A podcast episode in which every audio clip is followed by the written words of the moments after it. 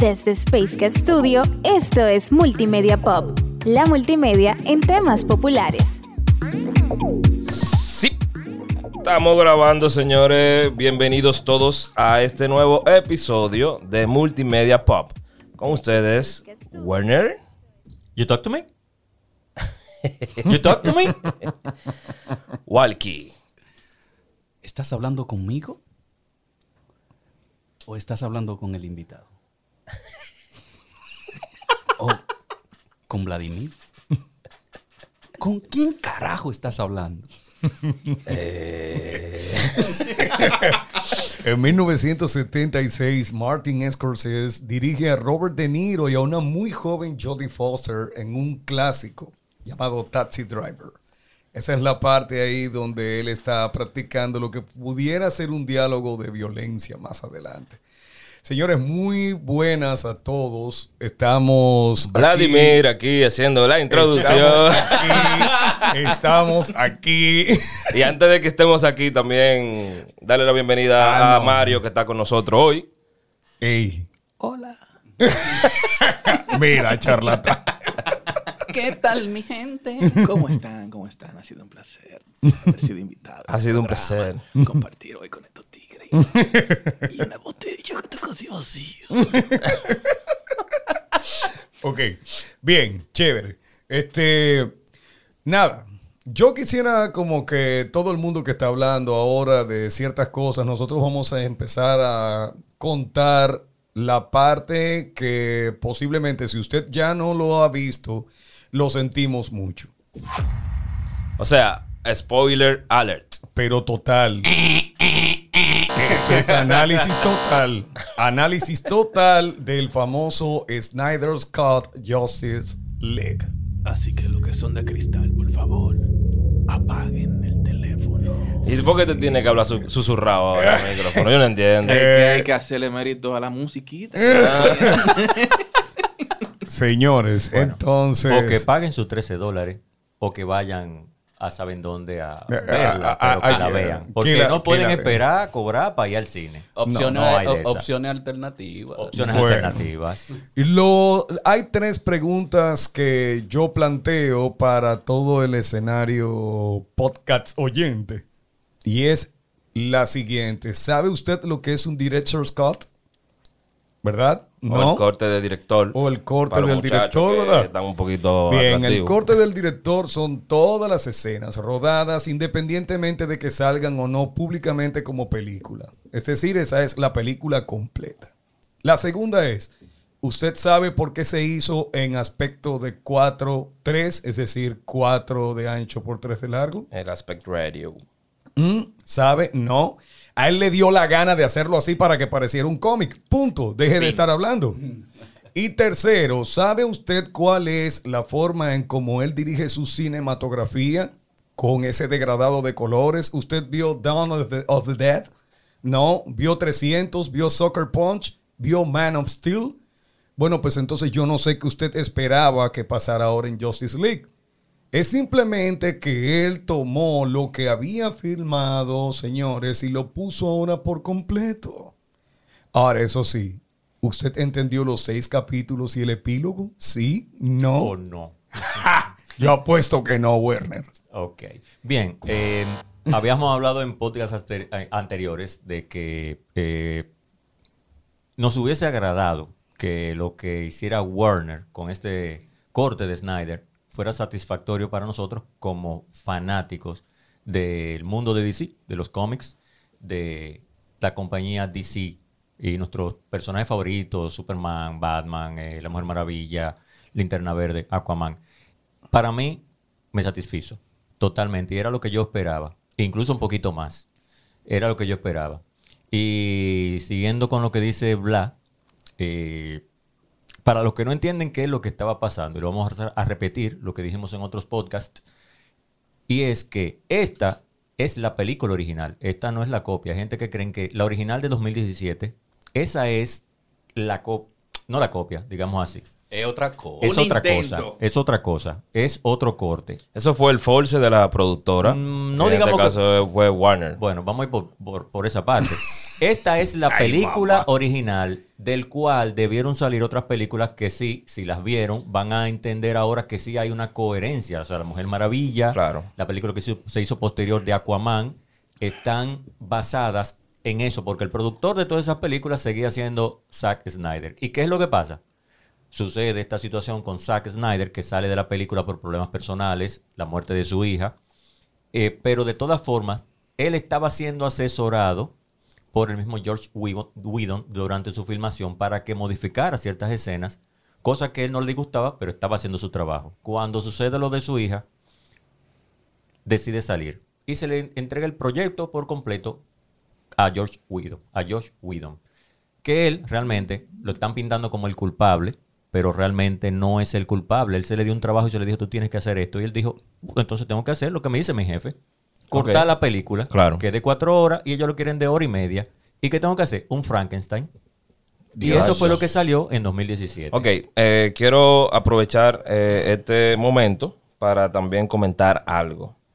Ustedes saben que eh, cuando Marvel empieza su universo cinematográfico y mucha gente que no son fan ni de DC ni de Marvel como tal comienzan a consumir este tipo de películas, a esa persona se le va creando como un concepto de lo que debería ser supuestamente una película de superhéroes sin saber cuál es la personalidad que tiene DC y cuál es la personalidad que tiene Marvel. O sea, cómo se manejan, que son distintas. Pero como esta primera Marvel tiene tanto éxito, ellos tienen la falsa percepción de que todas las películas deben ser así. So, cuando Zack Snyder saca la de Batman vs. Superman, por esa masa tiene opiniones divididas. Recuerden que ahí Warner comienza a dudar de la creatividad de Zack Snyder. Y Warner, como dijimos en podcasts anteriores, sí tuvo el error de querer imitar lo que estaba haciendo Marvel en vez de sacarle provecho a lo que ellos tenían en la mano de verdad y cómo es el universo DC. Pero lo que quiero poner en contexto de dónde que viene el problema entre Warner y Zack Snyder es por las opiniones divididas que tuvo la película de Batman vs. Superman. ¿Entienden? Entonces ya ahí comienzan como que, ah, Realmente Y, desde y Man realmente of desde, Steel. desde- Desde Man of no, Steel. más antes. Recuerda que él tuvo la valentía de tomar un cómic que nadie conocía profundamente como lo era Watchmen. Entonces, al llegar al cine en pleno hype de Marvel, mucho antes del, de- del hype de Marvel, Watchmen fue una película demasiado oscura de personajes que la gente normalmente no le da mucha cabida, porque recuerda que hay seis o siete personajes que la gente conoce bastante. Sin embargo, a Watchmen la gente no le conocía del todo. El tono oscuro, sombrío, gris, abusivo, si se quiere realista, de gente como, por ejemplo, Rorschach o Ozymandias. Well, The Comedian. Eh, The Comedian, la gente no entendió el sarcasmo propio de la oscuridad de los personajes de DC. Y a partir de ahí, entonces, los productores de, la Warner empezaron a ver a Snyder como, a Snyder como un tipo que, que te ponía demasiado crudo las cosas. En Man of Steel, él trató de hacerte el pasado sombrío de Carlisle y obvia- obviamente no te puede poner un tono alegre. Además, la gente está comparando el tono alegre y colorido que le da Marvel versus el personaje oscuro, sombrío, siniestro de DC. No es Exacto. lo mismo. Antes que nosotros continúen, yo hasta pensé un ejemplo con eso. Ok, yo tengo 10 años vendiendo ropa, tengo una tienda en mi casa vendiendo ropa, pero veo que el vecino mío tiene un colmado y yo veo, oh, pero él tiene 10 años en el colmado. Y digo, oh, pero le está yendo bien, déjame quitar de vender ropa y empezar a por un colmado porque a mi vecino le está yendo bien en el colmado. Copiando la fórmula. Eso es lo que está haciendo entonces Así. Warner. Eh, lo que pasa Sin experiencia, sin experiencia en una vaina que nunca la ha hecho, entonces quiere copiar lo que está haciendo el otro, que es un error. Eh, yo creo que se desaprovechó un aspecto muy importante que ustedes han mencionado de una manera indirecta, podríamos decir, que son las características particulares de, de cada uno. Exacto. Pintox lo mencionó anteriormente. Eh, donde tú tienes que aprovechar, porque tú traes un, un concepto desde el cómic. No es que tú copies y ponga en pantalla tal cual lo del cómics, porque cada escritor, cada director quiere aportar algo a la historia, quiere contar algo a través de, de lo que está presentando. Pero tú debes mantener tu personalidad. Es como que yo visto de una forma o estoy acostumbrado a hacer, a, eh, vestirme de cierta manera y los jovencitos que van subiendo se visten de alguna manera y son quizás más populares y yo querer eh, meterme en esa ola. Eh, quizás estoy forzando, donde quizás puedo resaltar mi personalidad, donde ese grupo todo se maneja de una manera y yo voy a ser quizás, entre comillas, único porque no estoy vestido de la misma manera. Voy a llamar más la atención vistiendo una ropa quizás formal en un, en un grupo donde son más informales. Y creo que ahí es lo que, lo que Warner está, le está faltando. Aprovechar las características propias y no tratar de imitar los productos de los demás. Que me mate cualquiera. Marvel es buenísimo en todo lo que tiene que ver con el show business y el performance. Pero los personajes de DC tienen demasiada profundidad en su personalidad como para que imiten, para que le imiten la fórmula de Marvel. Claro. Incluso tú te fijas que en los personajes de DC, cada uno de ellos carga como con un dolor y una responsabilidad desde el principio. Pero todos. Por eso son unos tigres como más serios, más, más aburridos, por decirlo de esa manera. Sí. Porque tú quieres ver, por ejemplo, el que vio la saga de, de Nolan.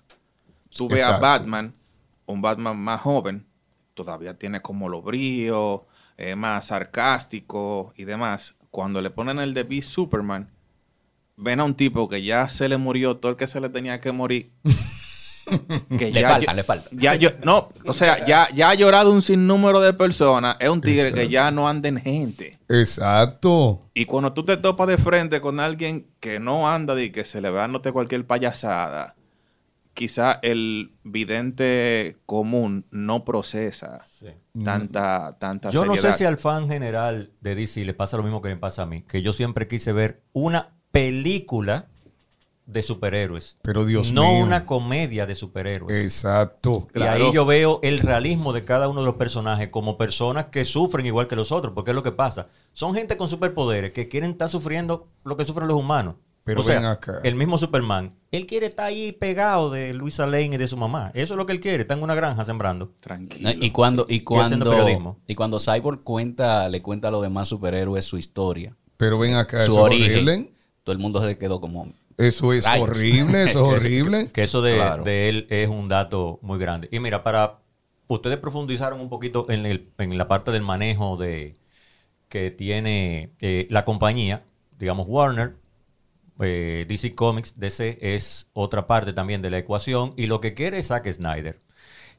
Lo que está pasando, y tal vez eso lo vamos a abordar en, en algunos otros podcasts, es ¿Qué es lo que quieren los que son los responsables de colectar los cuartos, el dinero? ¿Y qué es lo que quieren los creativos? Siempre en cualquier actividad, y eso lo hemos tocado en cada uno de los podcasts, no importa de que sean, si sean de música, es que hay una cosa es el comercio y otra cosa es la creatividad, el arte. ¿Quién hace arte y quién hace comercio? ¿Y quién logra hacer las dos cosas? Pero siempre el producto, todo el mundo quiere calidad. No importa cómo tú me lo vendas, tú lo que quieres es calidad. ¿Qué es lo que ha pasado con esto? que los gerentes, al ver que hay otra compañía que está consiguiendo dinero, se enfocan en el dinero y no le importa la parte creativa y no ven al fan, que eso también es otra cosa que ha estado pasando con este evento con Zack Snyder, con la liga- su Liga de la Justicia. Bueno. Que hay una batalla, una guerra contra los fans, porque los fans dicen, yo quiero esto. Y ellos dicen, no, no hay que complacer a los fans. ¿Quién dijo? Vladimir, tú que sabes de marketing. El que vende un producto, ¿a quién es el que tiene que satisfacer?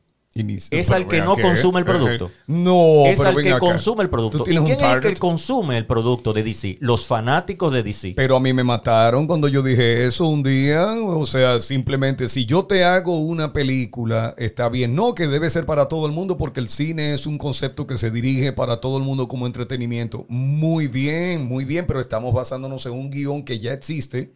Y esa ha sido la controversia todo el tiempo cada vez que se hace una película de cómic. Claro, lo que pasa es que la productora, aparte de complacer a lo que ya tiene, ellos quieren más. Ti- Tienen que tener un porcentaje de llamar la atención del que no consume. Porque te voy a volver a decir la trilogía de Nolan. Sí, cierto. Ellos hicieron con Batman, me corrige, usted, No, no, no, no. el todo, el, el que se la sabe. Yo no sé nada. Que ellos, ellos te trajeron a Batman, te lo pusieron en el 2008 y te lo pusieron en el año en el que hacían la película. Sí, sí, sí. No te lo mandaron para, para los 90, bajito, ni 80, te lo pusieron en la actualidad. Y Sí, eso claro. fue parte del impacto también con las personas que no tenían nada que ver y que nunca han tirado No, claro, claro. una página para la izquierda. Christopher Nolan, aprovechando su expertise como director, toma al personaje humano que él sabe que puede trabajar bien psicológicamente. Te presenta al Batman humano, emocional, que aprende a lidiar con sus demonios y aprende a pelear y tuvo que enfrentar de forma inicial a su entrenador Ra's al Ghul. Luego te ponen a Batman, ¿verdad? enfrentando al peor miedo que él puede tener, que es alguien que lo sienta en la realidad totalmente, todo el tiempo, porque como esquizofrénico, que es Batman, que es Batman se encuentra con uno que está más esquizofrénico y psicótico que él, que es Joker. Y, y el fracaso que tuvo con, eh, con dos caras, con, Con, uh, con Harvey Dent. con Harvey Dent. Mira, nos Claro, estamos yendo del Snyder Cut. No, no, no. No, es un preámbulo, No, no, hay, hay- hay que reconocer aquí que Werner siempre, siempre trata de, de encarrilarnos. Nosotros Claro, nos vamos mucho por la rama y Werner dice, es No. por aquí, señores, por aquí. No, estamos tratando de hacer lo siguiente. Entonces, ahí entienden ustedes la, profu- la profundidad, ¿no? Muy bien. Entonces, veamos. ¿Por qué y cómo es que Snyder ahora mismo ha levantado un muro altísimo La de lo que debe ser una película y le abrió todos los frentes de guerra a la Warner? Ok, vamos allá. Snyder Cut. Ahí- a la No, Warner hay, y a ok. todo el Hay mundo. varios frentes. Por ejemplo, primero, ya tú hablaste de 4-3. Segundo, cuatro horas de película. Claro, eso para la compañía es chocante. Eh, pero fueron una cuatro. cuestión también cuatro horas. Fueron cuatro cuatro. horas y dos Cuatro minutos. horas. Yo la sentí minutos. como una hora. Yo la vi le he visto- cuatro yo- Yo le he veces. visto dos veces y media. Cuatro veces. Oh, pero venga acá. y y no siento que son cuatro. Y fácilmente la veo veces. cinco. Es que un Oye. producto bueno no cansa. Un producto bueno no cansa. O sea, ahí todo el tiempo tuvo la razón Nolan. ¿Y qué pasa? Vamos a, vamos a entender la parte mercadológica. Señores, las películas en los años 60, todos los clásicos del cine que están entre las 100 pe- mejores películas de la historia del cine, las pueden buscar. 100 mejores películas de la historia de Hollywood. Sí. Ahí está Ben Hur, cuatro horas. Ahí están Los Diez Mandamientos, casi cuatro horas. Ahí está Lawrence de Arabia, Lawrence cuatro de horas. Arabia. Ahí está Doctor Chivago, cuatro horas. Cuatro horas. Todas esas películas se pasaron en cine y la gente iba. Lo que pasa es que dijeron después, espérense, ¿por qué en vez de poner una película de cuatro horas, no hacemos tres películas y metemos tres al cine y cobramos tres veces la taquilla? Mismo. Eso es lo que está pasando. Hollywood no quiere películas que excedan las dos horas. Con el problema, con el Señor de los Anillos tuvieron problemas. Sí. Sí, exactamente. Entonces, cuando este hombre le hace una película de cuatro horas, claro que van a tener Porque problemas. acuérdate que cuatro horas con efectos especiales, con CGI. Sí, y, sale- sí. y aún así salió barata. Pero es lo que dice Vladimir. Todas esas películas que hacen de alto presupuesto no es que duran dos horas y le cortan media. Duran más. Hay una del Señor de los Anillos que dura cuatro horas. Yo la vi. Está en colección. El la Retorno del extendida, Rey. El retorno El del Rey Retorno dura del Rey. cuatro. Bueno, y ellos le pudieron manejar de forma de que... ¿Cuánto duró en el cine? Tres horas quince, creo, más o menos. Sí, 3 horas sí. 15. Le cortaron mucho. Y tú ves esas escenas cortadas y tú entiendes muchísimo más la película. Ahora, era imposible entender una película de 4 horas que le corten 2 horas y media. Mi hermano, por ahí andan diciendo que Netflix anda buscando la forma de contratar para cuatro o cinco producciones a Snyder. Ya. Ya. Eh, sí, eh, eso es un rumor. Y otra cosa que quería, que quería decir de, del cine es que está cambiando. Y ya el público, aunque siempre el, el- el- el fan ha tenido mucho poder, pero ahora tú tienes el poder de elegir no solo cuándo, sino dónde ver las películas. Así mismo es. Tú tienes distintos servicios que ahora tú puedes contratar y los cines han perdido un terreno importante. Ojo, no estoy diciendo que murió el cine, porque el cine entiendo que es una manera muy diferente de uno ver películas y es una experiencia diferente a tu verla en tu casa. Mira, ese La- dato, ese dato la no lo puede ver. La televisión por igual. Pues cada, cada marca ya está creando su plataforma propia. es que debe hacerlo para ir que va al cine. Y yo estaba buscando ese dato, pero no sé si Pinto lo obtenga porque no hay una plataforma específica donde se pueda ver eso. Es cuánto se ha vendido ya de descargas de la película. Por lo menos en Estados Unidos. O cuánto, porque la plataforma reventó de tanta gente suscribiéndose simplemente para ver esta película, el corte de Snyder. Es hermoso. Yo quiero ver ese dato. El furor que crearon. Se lo debemos. El furor que crearon es increíble. Pero vamos a ver. Ustedes ven una primera escena. Eh, señores, van los spoilers. Lo sentimos. Ustedes ven primeras escenas. La primera escena donde sale la muerte de Superman a manos de Doomsday. Esa te explica totalmente las otras dos películas. Y el efe- Totalmente. El efecto colateral también. junto Y con- el efecto colateral, esa onda expansiva de, esa, de ese grito que se simboliza, es como un grito de llanto, dolor, y, pero también es de tristeza de lo que viene. Mucha gente me preguntó, mi querido amigo Mario me preguntó, me dice, ¿pero qué hace Lex Luthor al frente de Steppenwolf?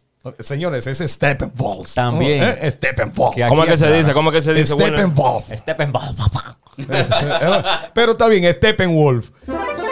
Después tendremos una clasecita de Mira, pronunciaciones en inglés. Vladimir, Y de, ale- eso es alemán, alemán, alemán, y alemán. de Y de alemán, básicamente. para que tú continúes por esa idea.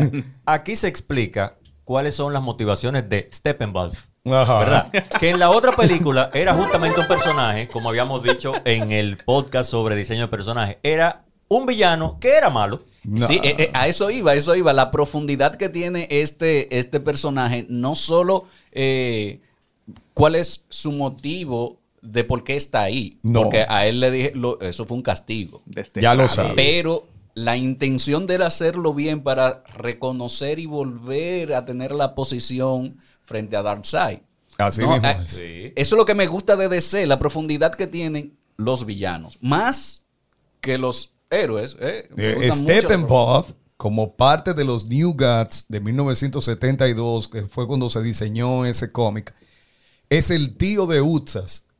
Atención, ese es el nombre de Darkseid. ¿eh? Utsas. Quien en ese momento, eh, dentro de lo que fue Apocalypse, arma aquella revuelta porque él no quería casarse con la princesa heredera.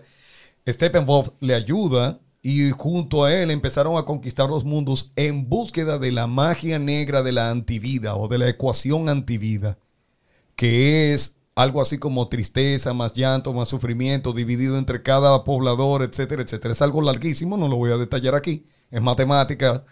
Y de una manera u otra lo encuentran en el planeta olvidado, en un planeta totalmente primitivo. Pero, ¿qué pasa? La fuerza de los humanos. En un planeta donde se baila teteteo, en un planeta donde se come casabe, donde se hace jugo de pera con arroz, no con pera. Y se En llama ese pera planeta. piña. Exacto, en ese planeta olvidado. De, pues. dem- Dembow, hot dog y, Sí, Y y juca. Sí, sí. Bien, entonces, ¿qué pasa? Al que ustedes ven perder frente a Ares, ese Ares que usted vio en la película de la Mujer Maravilla, Un que le macho da, alfa. ¿verdad? Ese Ares el que le da el hachazo a Utsas, en ese momento todavía, la magia negra eh, dominada por Desaad y por Goddess Mother, eh, eh, Goodness, Goodness, Good- goodness. Sí, goodness. Eh, todavía no está. Todavía no está en él, en su cuerpo. Es luego que él empieza a dominar las artes oscuras de los rayos omega y luego, bien, ok, se marcha. Quedan las cajas, quedan las cajas máquinas, Las cajas madres. madres aquí, ¿verdad? y cada una de las diferentes civilizaciones se encarga de cuidarla. Muy bien, tremenda la secuencia, te explica muchas cosas. Hay gente preguntando que quién es ese linterna verde que no es Hal Jordan el que sale ahí. Damas y caballeros. ese no es linterna verde. Ustedes se recuerdan, eh, ot- paréntesis, pequeñito, pequeñito. Señores, los cómics también se auxilian de otras literaturas. Supuestamente el poder del anillo dañó a Smeagol, ¿no? Y lo convierte en lo que ustedes ven ahí como Gollum en El Señor de los Anillos.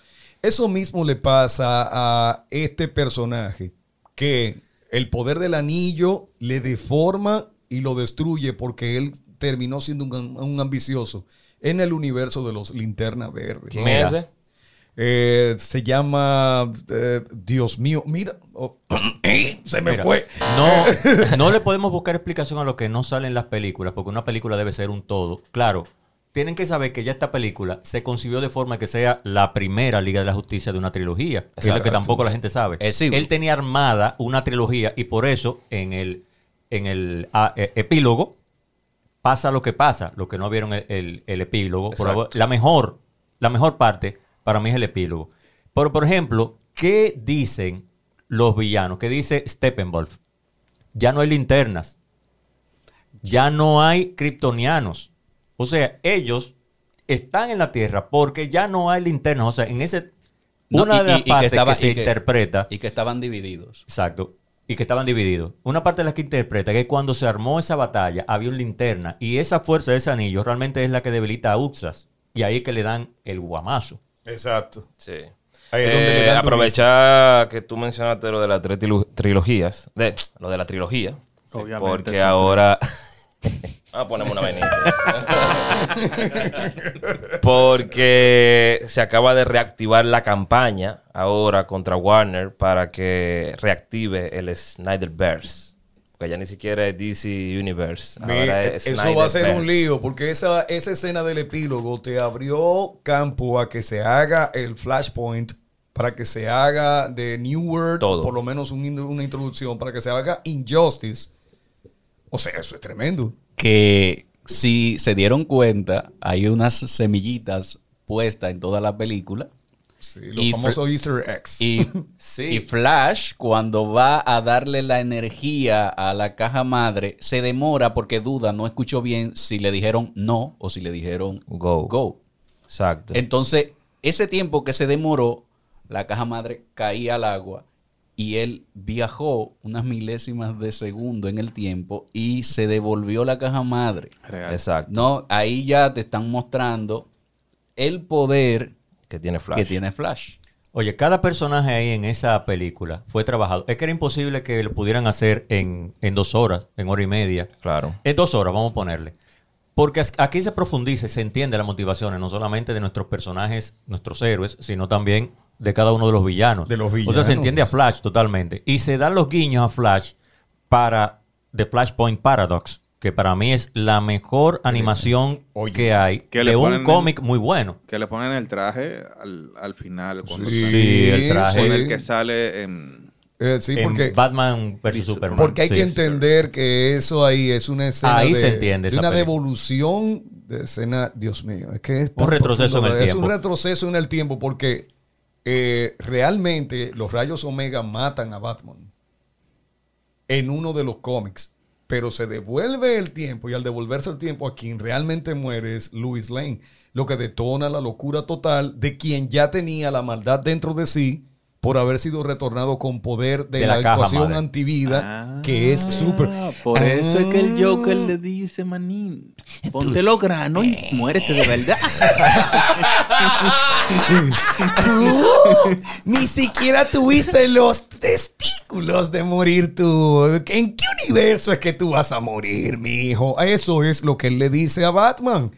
Porque realmente Batman muere por asunto de los rayos Omega. Señores, Batman hay es el muchas único cosas humano de ese grupito. ¿eh? Tal vez poca gente, y eso que estaba totalmente centralizado en un punto dorado, que hay un momento en que Superman está cargando un cadáver que solamente quedan huesos. ¿Quién es esa? Ah, No, no, claro. Ah, claro. eh, Eh, no, eh. Bueno, el que, el que, el seguidor, ¿no? el fan, creo que está bastante claro con quién es Claro. ese cadáver. ¿Quién lo Pero- controló pero cuando lo él estaba dado al pecado allá, cuando lo devolvieron? ¿Quién fue que lo controló y le dijo, papi, deja eso, ven, besa a tu mami, ven, ven? ¿Quién fue? Luis O, Lane. como dice Claro. Joe Vera, la mujer de tu vida. Oh, pero exactamente, porque ¿cuál de todos? Mira, ni siquiera la Amazona ni el Atlante, nadie podía con el kryptoniano, señores. Nadie puede Señores, con el kryptoniano. esos cabezazos.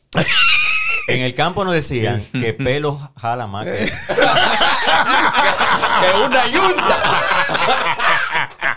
Yo te digo a ti. Eh, el punto es que finalmente uno está viendo aquí un asunto que Hablando de Es- eso, perdón, hablando de eso, antes de que nos vayamos de ahí, por eso es que también viene la conversación después con la Mujer Maravilla y Batman, que le dice, de esto era que estaba hablando Flash sobre que Luis Lane era la clave.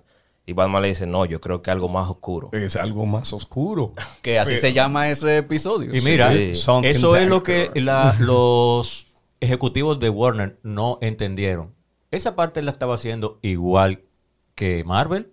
Dejaba easter eggs, Claro. dejaba caer pistas. Es que es un para universo, por eso expandir ese mismo. universo. Ellos pero- no lo entendieron. Pero con su, con su personalidad. la Claro, personalidad del producto. La personalidad del producto, Claro. que es una película de personajes oscuros, de pensamientos bastante tristes y que cada quien tiene su forma. La imitación Pero es buena. Por eso es que tú no puedes poner, dirigir película a gente que lo que han hecho su vida entera es vender Coca-Cola y, y, y- y Mi hermano. Snyder, Snyder es a Warner y a la DC lo mismo que es Peter Jackson para lo que se completó y se planteó como el Señor de los Anillos. Un fan que leyó y requete leyó, se aprendió los libros. Aquí este pana se sabe ese universo entero y él sabe cómo va a plantear su asunto. Eso es todo. Ustedes no ven la dimensión, profundidad y desarrollo que le dieron al personaje de Cyber ahora.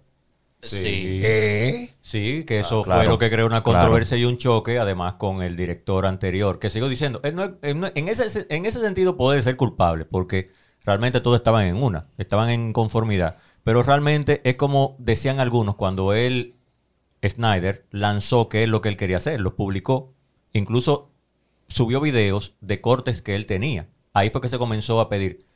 Quiero ver esta versión, quiero ver esta versión. Release the Snyder. sí, release the Óyeme, Snyder óyeme. Eh, eh, ahí, ahí en. Bueno, en fin. Viejo, yo dejé el trabajo por la mitad porque, porque tuve un accidente a las 9 de la noche y es mañana a las 8 de la mañana que hay que trabajar. Toma, Walkie, termina lo que Vladimir. Entonces, Walkie viene, copy and paste párrafos y cosas y dice, déjame rellenarlo aquí, aquí, aquí, aquí. Pan, al otro día él le entrega algo, un producto que se parece a lo que Vladimir comenzó, pero para nada es la esencia de lo que Vladimir iba a redactar y iba a hacer. Es lo mismo, Josh Whedon simplemente actuó como un contratado que vino a, a trabajar una película. Exacto. Un comentario que leí por ahí acerca de la comparación entre Josh Whedon y el Snyder Cut. La última temporada de Game of Thrones. ¿Cómo es? Eso. El que, que, Sí. que Justice League fue la última temporada de Game of Lo Thrones. que hizo el tipo. eso. Sí, sí. Exacto. Mira, eh, este comentario que yo vi hablaba sobre que Joss Whedon se preocupa mucho por la persona, por la gente ordinaria. ¿En qué sentido lo digo? Fíjate que eh, en la era de Ultron, que hizo Joss Whedon, Sí. la última secuencia fue salvando civiles. Ah, ya sé por entera, vas. completa. Ajá. Aquí también, fíjense que cuando él hizo la Liga de la Justicia, en vez de él usar Flash para para devolver el tiempo y hacer energía, él usó a Flash para empujar una camioneta. Sí. ¿Entiendes? Para empujar Sí. una camioneta la- y a Superman con un edificio. Señor, pero mira, de una familia que estaba ahí en una planta abandonada reactiva. ¿Qué hace esa familia esa ahí? familia ahí?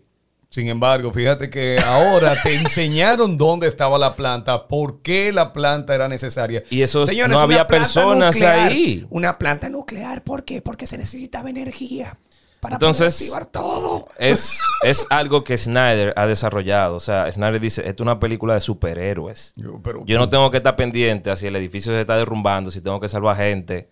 Estos son gente extraordinaria, no son gente ordinaria. Pero no es que él no lo sabe, que son gente que. Porque ¿qué es lo que ha hecho Superman? Ah, se está quemando un edificio y va Superman. En las películas de Snyder, Claro. se está cayendo. Hay una gente que hay una inundación, allá va Superman. Una bomba, un cohete, ahí va Superman. O sea, él tiene pendiente. Fíjate eso. que hasta- en la película de Batman.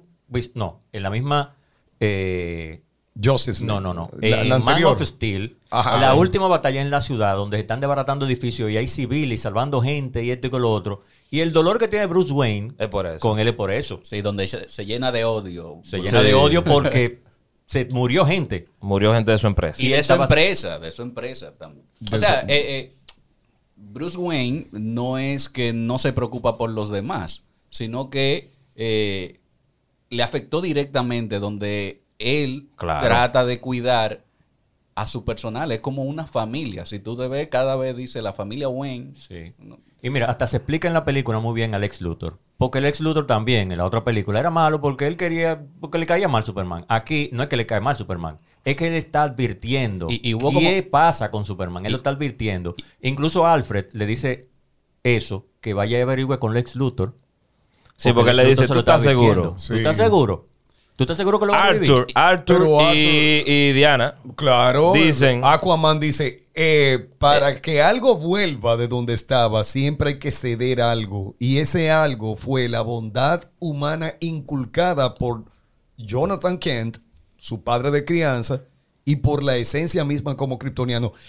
Otro paréntesis pequeño aquí. Señores, yo sé que la gente no, ah, no sabe leer rápido en muchas ocasiones. Eh, Yo no la puedo ver con su título, tú, porque me confundo. Y la ven en español. Gracias. Muchas gracias. Aplauso para ustedes. Pero la esencia de una película, señores, es verla con sus voces naturales. Porque una escena donde Superman está recordando su esencia como persona buena, se escuchan las voces de Kevin Costner como Jonathan Kent, su padre de crianza, y de Russell Crowe, que era Jor-El, Jor-El. como su padre biológico desde, desde Krypton. Entonces esas voces no se sustituyen y no se intuyen fácilmente si usted la ve traducida. Ok. Exacto. Ah, ah, y- y, aunque, aunque hay un intento de que los doblajes sea casi siempre, cuando el mismo estudio que hace el doblaje busca que sea el mismo actor de doblaje que doble la voz eh, de, En todo- toda la película. En todas las películas. Pero hay cosas que no se controlan, una muerte o un cambio de estudio y entonces contratan a otra gente y ya es posible que tú no puedas reconocer la Sí, voz. No, incluso las traducciones son diferentes. Pero Sí, mira, A veces tema- cambia el sentido un poquito. Con el tema de la resurrección, eso incluso te lo vienen trayendo desde Arrow, la serie. Cuando se muere la hermana de él, que la reviven, y el papá de la hermana de Arrow, que también lo resucitan. Y vienen con ese mismo concepto. Dijeron, mi hermano, no la reviva, que esa muchacha va a venir Sí. con los Por la discusión con puestos". Cyborg también lo Entonces dicen. te lo traen desde allá atrás. O sea, Cyborg, la caja madre funciona en Cyborg. Le dicen, pero tú estabas vivo, tú no estabas muerto. Sí, eso es lo que Exacto. pasa, porque eh, la caja madre como que le, le reconstruyó lo que faltaba. Esa Sí, discusión claro. yo la volví a poner ayer, ese pedacito. Pero él estaba vivo todavía. Sí, Por eso es que él viene así. Por eso Sí. es que él lo puede controlar y no tiene esa maldad por dentro. Eh, esa es la Sí, diferencia. él, él la lo, ma- él diferencia. lo mantuvo vivo y después de- se Tú te das fusionó. cuenta de la maldad de Superman, es cuando le entra a trompa a Steppenwolf. Qué con Sí, tirria, Claro, ahí Arthur y, bueno, Aquaman y la Mujer Maravilla se quedan viendo como un poquito como qué es lo que está pasando aquí. Sí, porque- porque, está como eh, desatado. En la primera, Hay un... exacto. en, en el primer Superman, él nunca había matado a nadie y él no quería matar a Zod en, Exacto. en- en ese momento. Sí. Por, por su bondad y, y quitó una vida y sufrió que quitó una vida. Aquí él Una estaba- el último kryptoniano, o sea, el último sea. de los que quedaba vivo de su raza, él lo tuvo que matar para defender a su nueva raza. Exacto. y aquí él estaba como, Vamos como a esto. disfrutando. Vamos a esto. Sí, pero hay escenas, señores, que me, me- me pararon, me pararon de la silla. No, mira, las primeras secuencias. ¡Me paré! ¡Me paré!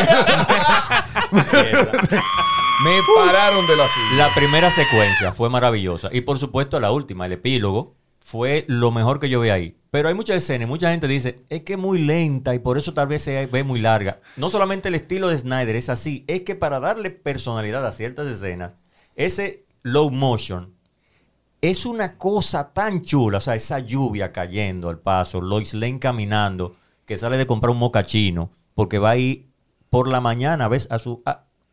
a verse con su hombre, digamos, con la esencia de él en, en Claro. el, en el parque ahí donde La le hicieron la música. eh, el- ese homenaje, la Eh, música, la música. Me gustó los mucho. detalles, porque pasa un camión de Daily Planet por delante de ella. Exacto. Me gustó mucho que en esta versión se entiende por qué Luis estaba en ese, en ese sitio. No fue que Batman llamó a Alfred y dijo, voy a buscarla. No, ¿Entiendes? exacto. Hay, eh, hubo, hubo Pónmela un porqué. Ah, ah, ah, porqué para cada cosa. Antes de que, de que se me olvide, para conectar con el tema de la lluvia, tampoco esa lluvia, que la escena es hermosa, la fotografía está muy bien realizada, pero esa lluvia no, no está ahí para embellecer nada más.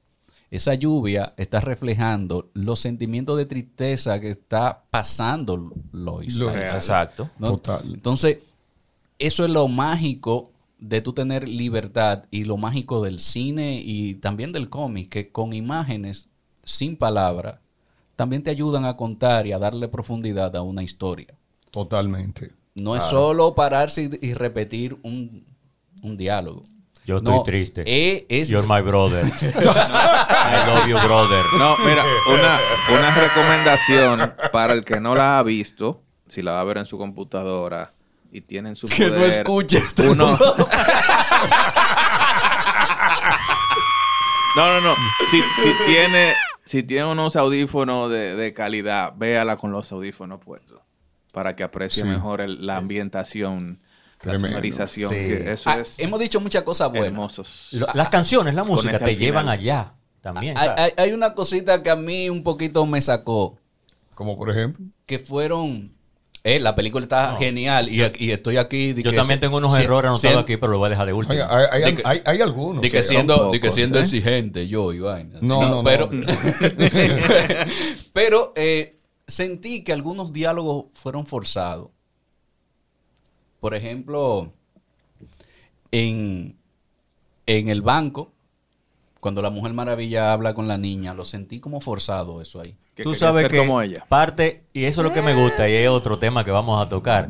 Ahí no sé si lo sintieron, pero también que es lo que le dice. O sea, en otro con- contexto y en otra época yo hubiera sentido, es que tú puedes ser, tener autoestima y convertirte en lo que tú quieres, un profesional, en esto y con lo otro, pero cuando la Mujer Maravilla le dice, tú puedes ser lo que tú quieras, hay un mensaje inclusivo ahí. Exactamente. Pero. Sí, sí, pero te digo que lo, se- lo sentí, lo sentí forzado. Que no sentí forzado el que ella le dice, yo no soy de nadie a Stephen. Eh, sí, sí. Ese yo no lo sentí forzado, ese fue una reacción de mí, de mi forma de pensar. No, yo soy una mujer liberal, porque la Mujer Maravilla ha sido siempre un personaje muy liberal. Y le dice, yo no le pertenezco, Yo no le pertenezco a pertenezco a nadie, nadie. manín. Eso yo no lo sentí forzado, pero el mensajito a la niña lo sentí un poquito. Déjenla, que ella es Tenía- mía. Hay que... O sea, eh, hay una parte que. ¿Cómo se dice? ¿En qué Steppen. Parte? Steppenwolf. Ok, gracias. Entonces, hay una parte que ese pana. que en- hay que aclarar entonces que Werner es Werner. No, el nombre de Werner. i- exacto. Igual que es Valky. Valky. El sí. nombre, el nombre real es Warner. Valkyrian. Y el tuyo es Valky. Mi Es nombre es Valkyrian. Óyeme, Valkyrian. En, en sí, bueno. Bueno, ah, pues sí, eh, cuando él comienza a, a cucar a la Mujer Maravilla, decirle que había matado a las Amazonas y eso. Ey, ey. Que le dice Le desató, liar. Sí, sí, le, le sí. desató la rabia. Le desató la rabia. Miren, ya que tocaron el tema... Pero me puse a pensar, ¿eso iba a pasar o el pana quería ser hablador de verdad para... Steppenwolf era conocido dentro del universo como tal, como un tipo bravucón. Habladorazo. Exacto. Por eso tiene problemas Por con los eso, nuevos dioses. Sí, y sí. por eso es que tiene problemas con Darkseid por boca floja. Fíjate que al final de Sad le dice, sabía que iba a fallar. Si tú lo ves, si tú le ves el, incluso el, el feeling en el cómic, se ve como este tigre fanfarrón. Que dice lo que sea. Tú lo viste, él se parece a... de lo que se vive en la se a, a Lobo. Exacto. Sí. Le parece con un candadito. O sea, me hubiera gustado verlo así. A mí no me... O sea, mí- es imponente Steppenwolf, realmente. Menos los ojitos. Pero Steppenwolf Sí, es sí. un personaje imponente en la película. La de armadura de- me acordaba la de la de Thor, la del el, el pana que sale. Ah, Ah, tú sí, dices sí. del... Ah, Pero-. A mí me hubiese gustado El verlo con ese aspecto Exacto. más humano, no tan humanoide. Sí, pero en, aspecto- comparación con ese. No, no, no. Con No, esa no. valquilla pixelada de, Caballero. de la versión. Nada de lo que, se vamos hizo. a mencionar. Nada de lo que se hizo en aquella versión cabe, Mira. tiene cabida hoy. No, no, pero Claro. aquí hay que mencionar que hay un par de cositas que el CGI estaba un poquito flojo. Sí. Eso te iba a mencionar. Pero, pero, Pero conchole, son cuatro horas. pero mi yo se la, hermano. yo se, lo- yo, yo se lo dejo pasar por lo que Parecía- brindó al final. Claro. Parecía Y mira, un, te voy a par- un mencionar parcial eso. de Bitma, parecía ese Stephen.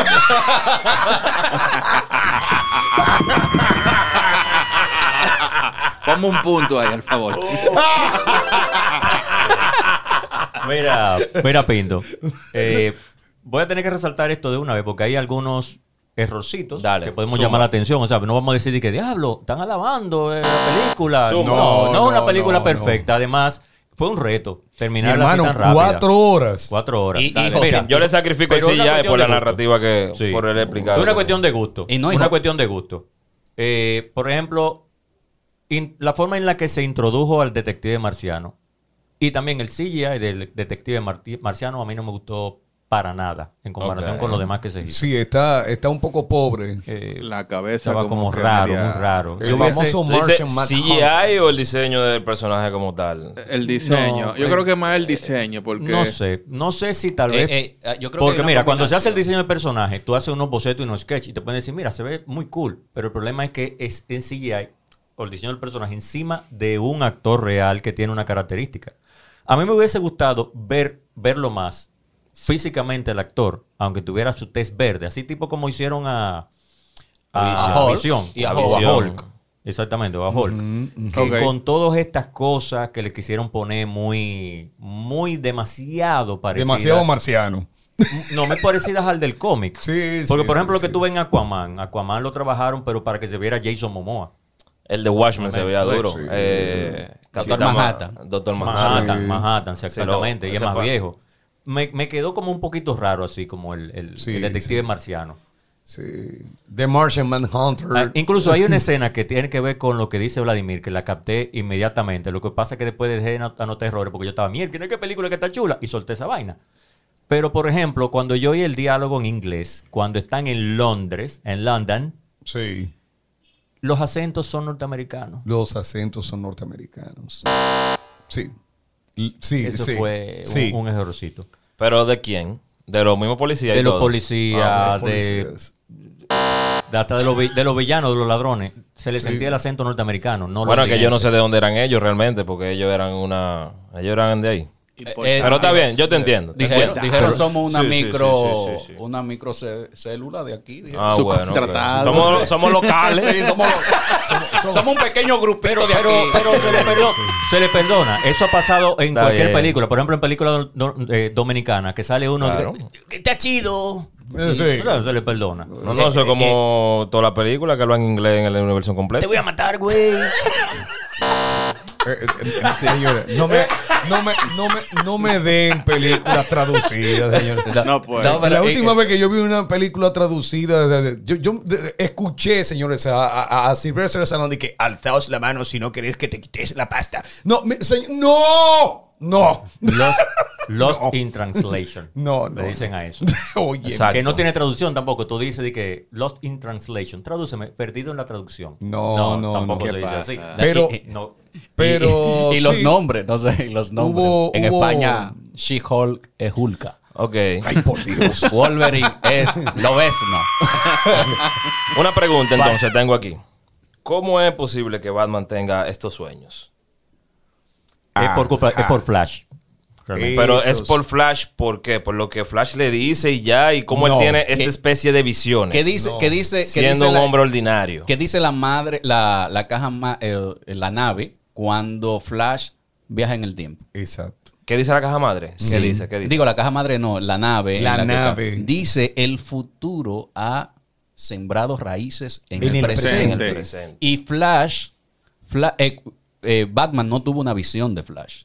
Flash viajó en el tiempo y se le presentó a Batman y le dijo la clave Luisa y desapareció. No, no, eso yo lo sé. Entonces, ahí el futuro deja raíces en el presente. en el presente. presente. Y por eso es que Él puede eh, tener él puede esas tener esa- visiones, esas de, visiones. de- Porque, o sea, lo de Flash no fue una visión. Flash se le apareció ahí. Exacto. Sí. Pero yo digo el sueño. ¿Cómo él puede tener esa especie de visiones así? Exacto, por eso mismo, lo que acabo de Son reacciones. Que es igual, a mí me gusta ver siempre como esa, como compararlo un poquito, como que ve como en qué se parecen, pero es el Batman y el Tony Stark en la era de Ultron cuando eh, la Bruja Escarlata también le hace ver las visiones y ese sentido de Claro. culpabilidad de que todos sus compañeros mueren Mira, por él. Sí, eso era parte de por qué parte de la película se cortaron. Porque no solamente el villano se parecía a Thanos, que es eh, Darkseid. Sí. Lo sacaron totalmente para eso, por esa competencia. Esa parte en donde el Tony Stark es como la clave de todo y el que ve cómo van a morir sus compañeros y el que al Y se final siente sacrifica. culpable, y se siente Y culpable. Eh, el Z Capitán América, que viene siendo quién? Superman. Superman. Exacto. Exacto, al que hay que buscar de nuevo, eh, etcétera. Esas partes se cortaron para no par- parecerse a Avenger. Pero yo veo esta película y a mí no se me parece para nada. En ningún No, no, no, no se parece. Eso yo lo tengo claro. Pero. Es como tú eh, beberte una Coca-Cola y una Pepsi. Ay, Dios.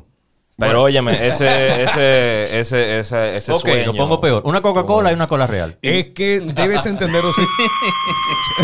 No, es que tienes que entender lo siguiente. El, el único humano del grupo, ¿verdad? En ese momento es Batman. ¿Qué poder colateral le podemos poner, aparte de todas sus habilidades y demás? Tiene que ser la persona que tenga una premonición. Pasó lo mismo con Iron Man. Súper inteligentes, multibillonarios, con todas las de la ley para resolver el presente, pero ¿qué hago con un problema del futuro? Una expresión de culpabilidad. Y, y fue, y fue el responsable de que todos se unieran. Recuerden que había una alianza mil años atrás, cinco mil años atrás, no recuerdo bien. Había, había una alianza entre, Lo- los héroes de la tierra. lo- héroe. en- entre los humanos, los dioses antiguos U- y los atlantes. Ustedes no me lo van a creer, pero yo hace tiempo las que se decidiera incluso empezar a hacer películas. Cuando vi las películas de Nolan, incluso yo comencé a imaginarme, si se hiciera una película de la Liga de la Justicia, justamente así, yo me imaginé a Bruce Wayne, más viejo, visitando a Superman para reclutarlo para la Liga de la Justicia. Pero a quien yo me imaginé fue al Superman de Kingdom Come. Ese Sí. que tiene las canas aquí. Sí, que más sí. o menos. Pero yo veía que era Batman el que tenía que hacer ese papel, obligatoriamente. Sí, pero... el que iba a, a juntar a todo el mundazo. Sí. Pero Pero que se ve que tenía los realmente- cuartos para ir para todos lados y la vaina. El diplomático. Pero realmente, para darles ya la idea final que queremos con esto, señores, es que. Y, y esto se acabó ya, no era como la película de cuatro horas. Eh, ¡No! Eh, ojalá, ojalá. Snyder Scott Justice League cumple su cometido como película de cómic y le pone el frente altísimo, no solamente a la casa productora Warner, sino también a todas las demás películas de cómics que más adelante vengan. Es algo que nosotros queremos dejarle de conocimiento a la gente que explora continuamente, pero señores, no digan lo que ustedes no sepan. ¿Cómo era Pintos? Calla canalla. Calla canalla ignorante. Mira, vamos, vamos de nuevo todo el mundazo con la nueva campaña para el Snyderverse. Eh, Vale, eh, sí. por favor. Eh, Por favor. Sí, y yo creo que aquí lo único que va a detener que, que se sigan haciendo, que eh, Snyder siga creando su universo, van a ser dos cosas. La lluvia de oportunidad de trabajo y oferta de trabajo que él Que tendrá tiene ahora una oferta millonaria con Netflix eh, sobre la mesa. Sí, sí. y el ego de Warner. Ah, que pues, que mira, que coman mucha porquería de ahora en adelante. Porque, porque si, Sí, pero, ellos, si eh, ellos- si un- ellos- si ellos quieren dinero, yo creo que... Es de que- la forma. Es de la forma. Claro, pero... pero- Pero, hay, hay una cosa quizás de ego, de que ya tú dijiste, yo no voy a hacer esa versión. Bueno. ¿Quién dijo? No, Warner dijeron que no iban a hacer esa versión, por eso él tuvo... Y que no iban a, fina- a invertir más dinero. En él, Eh, eh, en el él, Snyderverse. en- en el- Ajá. Pero yo digo ahora, una pregunta. ¿Qué tú piensas si Warner eh, se echa para atrás y dice, vamos a hablar de nuevo? Habíamos hablado anteriormente que era Snyder ya que por... Pero van a tener que buscar chorrocientos millones para mantener Ah, a Snyder y a ese casting. pero acuérdate que, bueno, sí. Es que- es que un lío ya porque hay que bu- buscar a Ben Affleck de nuevo. hay, hay- hay Y- mucho, hay mucho enojo, hay mucho enojo. Sí, ¿Y cómo él va a decir? Ok, está bien, yo te No. cojo la oferta, pero yo voy a hacer lo que a mí me dé la gana. Vi, eso no, quedó porque muy claro. eso, eh, yo creo que eso... ¿eh? Dale. Eso quedó muy claro. Lo que Schneider dejó ahí. Yo soy el que sé, manín. Yo. Yo soy el Kevin Yolanda. Feige aquí. Yolanda, Yo, Justin, Kaira. Yo, Yo soy el Kevin Justin. Feige. Yo soy el que sabe. Eso fue lo que hablamos. Dijimos, Yo si soy ha- tu hacemos, padre. ¿verdad? Eh, side by side, el Kevin Feige de DC es Snyder. Bueno, El tipo el, el Peter. Jackson, el Peter Jackson del Señor de los Anillos, Abusó. ahí, ahí, el, eh, Warner sabe que no puede inventar con otra gente porque la visión de un fan dirigiendo es muy distinta a una persona que venga a hacer una película de, de caseta. Y perdón, que es una película de caseta, o sea, mira, ese es el script, ese es el guion, síguelo. Y Christopher Entonces, Nolan, que nada. estuvo como productor ejecutivo de esta película. Pero tú sabes lo que es que. Nolan le diga a Snyder. "Eh, Snyder, no vea la película. de Por 2017, favor. No la vea. sabes lo que es. No vaya para allá. Pero bien, nada, señores, si no vieron la película, lo sentimos mucho, aquí hay bastantes spoilers, eh, esto lo van a escuchar. por Snack Radio y también sale, ustedes saben que En todas las plataformas. En las, todas las plataformas en donde estamos, Multimedia Pop. No dejen de seguirnos en nuestras plataformas por igual. Y recuerden, señores, que hay que seguir estudiando y leyendo para poder opinar adecuadamente. Gracias. En, la- Bien. en las digital, digital stores. Bien. Ya lo saben. Ahí se ven. Esto fue Multimedia Pop desde Space Cat Studio. Recuerda seguirnos en el Instagram Multimedia Pop, y en nuestra página web multimediapop.com.